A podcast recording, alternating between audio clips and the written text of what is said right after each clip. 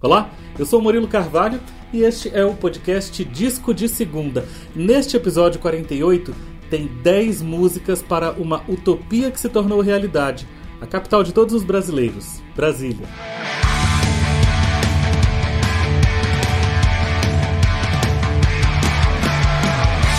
Fala, minhas cocrantes e meus cremosos, tudo bem com vossas mercês?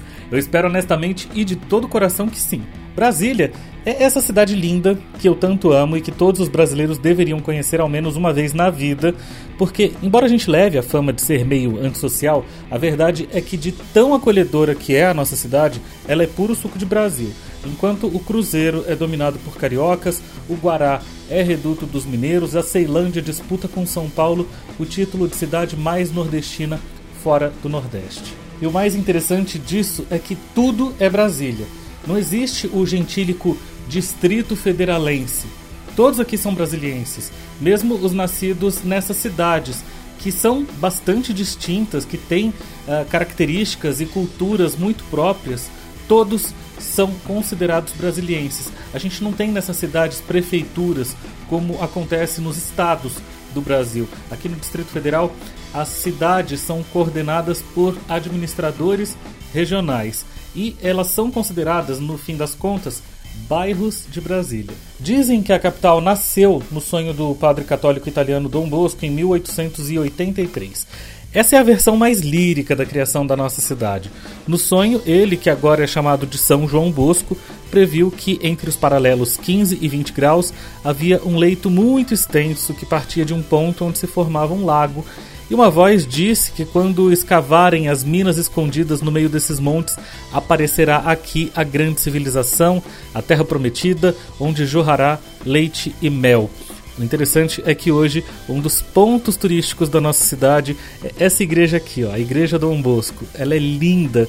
Quando está no fim da tarde, em dias ensolarados, esses vitrais formam feixes de luz azul que ficam a coisa mais linda do mundo.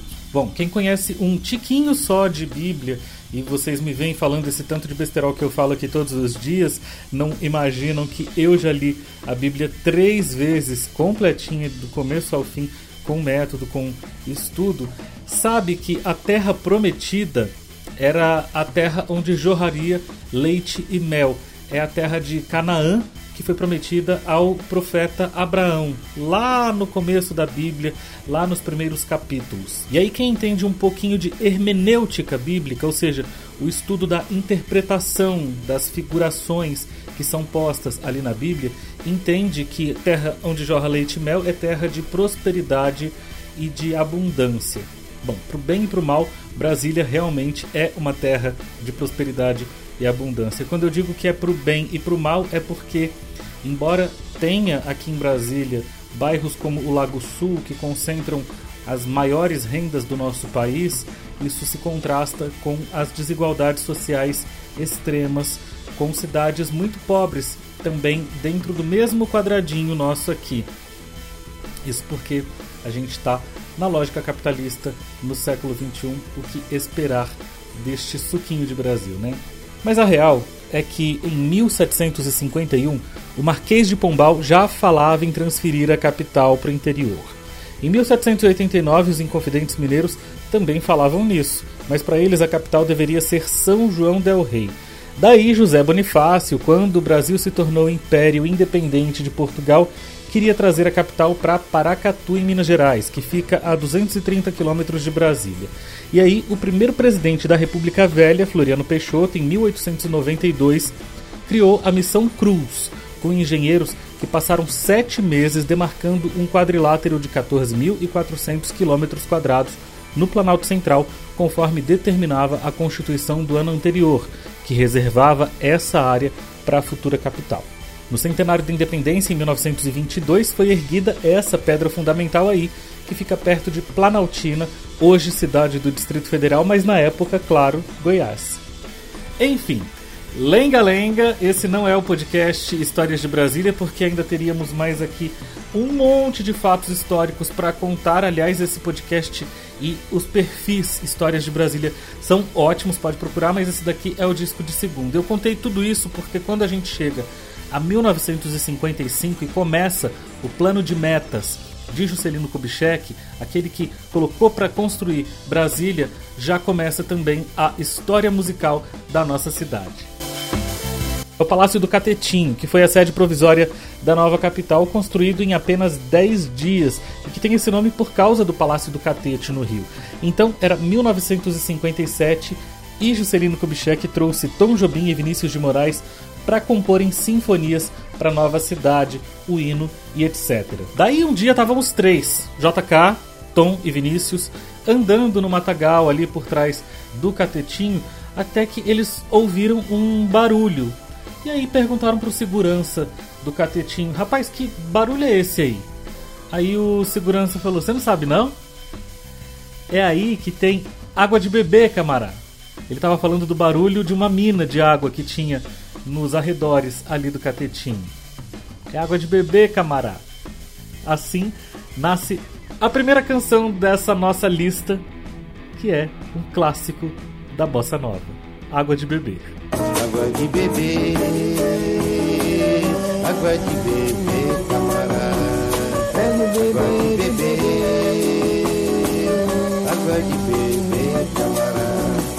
Jobim e Vinícius fizeram um disco completo para Brasília. Eu tenho a honra de ter esse disco de vinil no meu acervo, que foi herdado do amigo Luiz Linhares, que faleceu há poucos dias, infelizmente, vítima da Covid-19.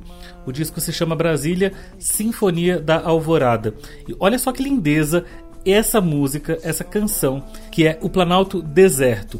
É uma canção que é executada por orquestra sinfônica dirigida pelo Tom Jobim, com Radamés Inátali ao piano, e as declamações de poemas são do Vinícius de Moraes. A solidão mais parecia um povo inexistente, dizendo coisas sobre nada.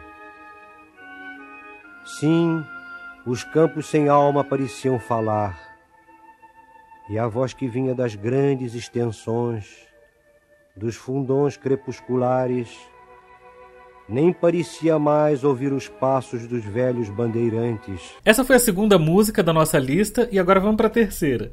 Olha só que lindeza essa música que o Caetano compôs e colocou para Gal cantar e ela gravou em 1974.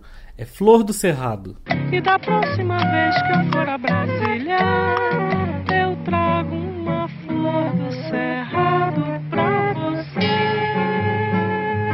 Brasília passou por um tempo em que era vista como uma cidade sem referenciais musicais próprios, até que em 1979 surge o grupo Liga Tripa. E eles lançaram uma série de sucessos, mas eu vou trazer aqui um que foi projetado especialmente para fora da cidade, ficou especialmente conhecido. Nossa Senhora do Cerrado, protetora dos pedestres que atravessam o eixão. Às seis horas da tarde, fazei com que eu chegue são e salvo na casa da Noélia. Fazei com que eu chegue são e salvo na casa da Noélia. Nonô, nonô, nonô, A Nonô que eles falam aí na música é a poeta Noélia Ribeiro, que na época namorava o também poeta Nicolas Ber. E foi ele o autor dessa canção. Aliás, eu tenho a honra de poder chamar a Noélia Ribeiro de amiga. Eu amo, amo a Noélia. É o astral maravilhoso que essa mulher tem. Bom, chegamos aos anos 80 e aí a Legião Urbana nos fez o favor de criar marcos musicais aos montes aqui para nossa cidade. Quem um dia Coisas feitas pelo coração. Qual é o brasiliense ou morador dessa nossa cidade que, afinal de contas, não conhece Eduardo e Mônica da Legião Urbana? Foi aqui que tudo aconteceu, foi aqui que tudo começou. O romance de Eduardo, da Mônica, nesse cenário inspirador, essas árvores, esse laguinho aqui atrás. E que beleza, realmente da música, né? E teve Eduardo e Mônica, Faroeste Caboclo, 16, várias outras mais. Mas antes da Legião Urbana existir, a banda que o Renato Russo formava com o Fê e o Flávio Lemos, André Pretórios e outros caras aqui da cidade era o Aborto Elétrico. Do Aborto Elétrico surgiram Legião Urbana e Capital Inicial. E uma música que fala sobre a região central da nossa cidade, que é a plataforma da rodoviária e a torre de TV, é cantada em música urbana, que ficou na divisão das músicas do aborto elétrico com o Capital Inicial. Eles próprios contaram um pouquinho da história dessa música lá no canal deles. Eu me lembro é que a gente está lá, né, naquele entre uma música e outra, papo furado, blá blá blá blá blá, e eu comecei.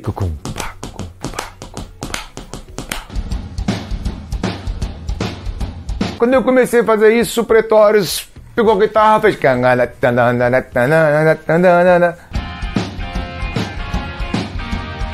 Estávamos compondo, montando a música. Nisso, o Renato foi para o canto com seu caderninho e começou a escrever. A inspiração do Renato, ou falta de inspiração, fez com que ele começasse a escrever sobre a noite anterior. Tínhamos ido a uma festa no setor de clubes em Brasília e era afastado do, do, do centro de Brasília, né, da rodoviária, né, que é onde os dois eixos cruzam. E a gente foi andando a pé, Ah, ficamos sem carona para voltar. voltando e andamos pelo quilômetros a pé. Isso era muito comum na nossa turma, né? A gente andava muito a pé. Véi, é longe, são quase 8 quilômetros. O Google Maps calcula que você andando a pé do setor de clubes sul até a rodoviária, você gaste mais ou menos uma hora e 40 e numa elevação de 84 metros, tá? Essa caminhada demorou umas duas horas, pelo menos. Chegando perto da rodoviária, da, da plataforma rodoviária que chama, né? Onde sentamos, esperando amanhecer, porque os primeiros ônibus começavam a circular às seis da manhã. Então ficamos sentados ali, respirando o cheiro de gasolina e óleo diesel. Tinha uma neblina muito forte e não dava para ver a torre. A torre é a torre de televisão. Da onde a gente estava sentado, normalmente você torre que fica em frente à plataforma rodoviária. As ruas têm cheiro de gasolina e óleo. Caetano sempre parece se inspirar em Brasília, né? A gente já ouviu Flor do Cerrado, que ele compôs lá nos anos 70, a Gal Costa gravou lá nos anos 70 também. Agora vamos para um outro clássico, que aliás ficou um clássico na voz do Djavan, foi composta pelo Djavan com letra do Caetano Veloso e é Linha do Equador. Passa mais além do céu de Brasília, traço do arquiteto. Gosto tanto assim. Esse verso sempre emociona quem é daqui, especialmente nos shows do Djavan, e eu estive em um deles. Tem que tocar. Ela foi gravada em 1993 no disco Coisa de Acender. Em 1995, o Mascavo Roots era uma pequena coqueluche na juventude aqui da capital, mostrando as novas sonoridades de Brasília e que tinham agora forte influência do reggae. A tempestade devastando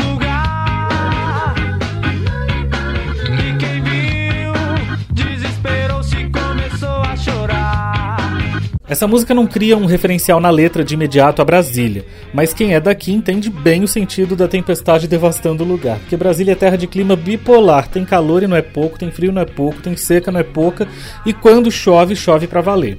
Outro referencial interessante é que esse é o primeiro clipe da banda e foi gravado num ponto turístico da cidade, que foi fechado depois de dois anos dessa gravação e nunca mais reabriu, deixando muita saudade, que é a piscina de ondas.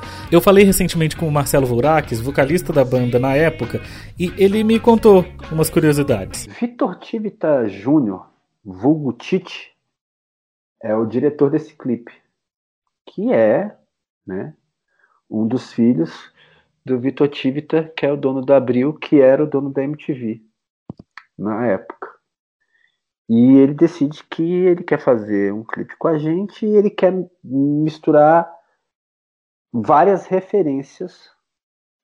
A questão da tempestade com as ondas de uma piscina artificial que era até então um dos símbolos de Brasília.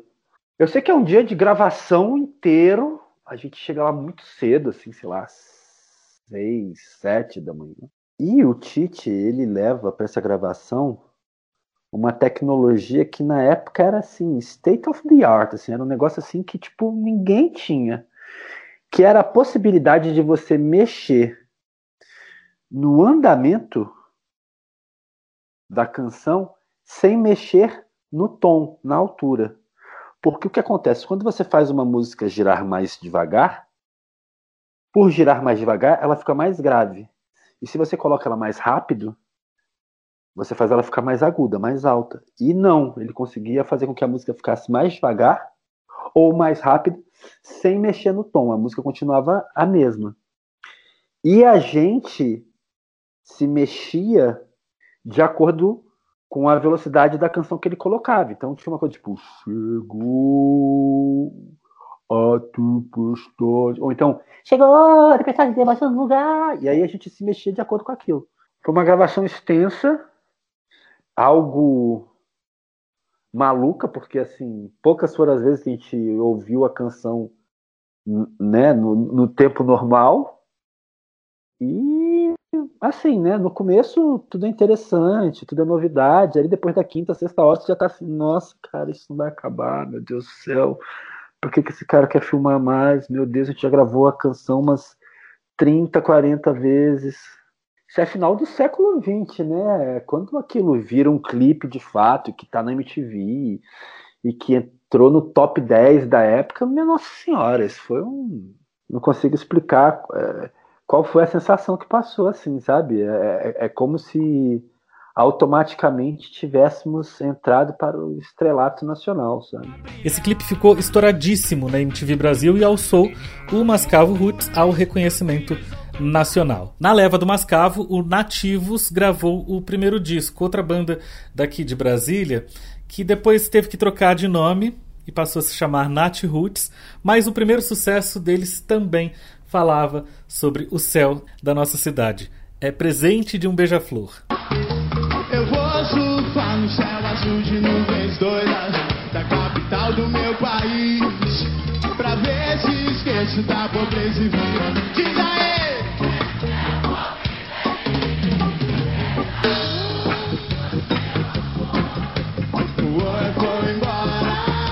Essa é uma daquelas canções indissociáveis de Brasília. Não dá para eles tocarem num show aqui na capital e não tocarem presente de um beija-flor. Aliás, eu imagino até que em lugar nenhum, porque essa música realmente fez bastante sucesso aí no repertório do Nat Roots.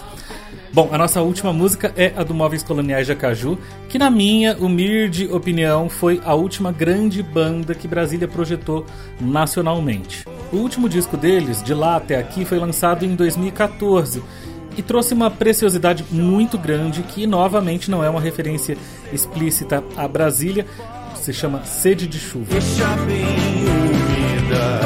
e.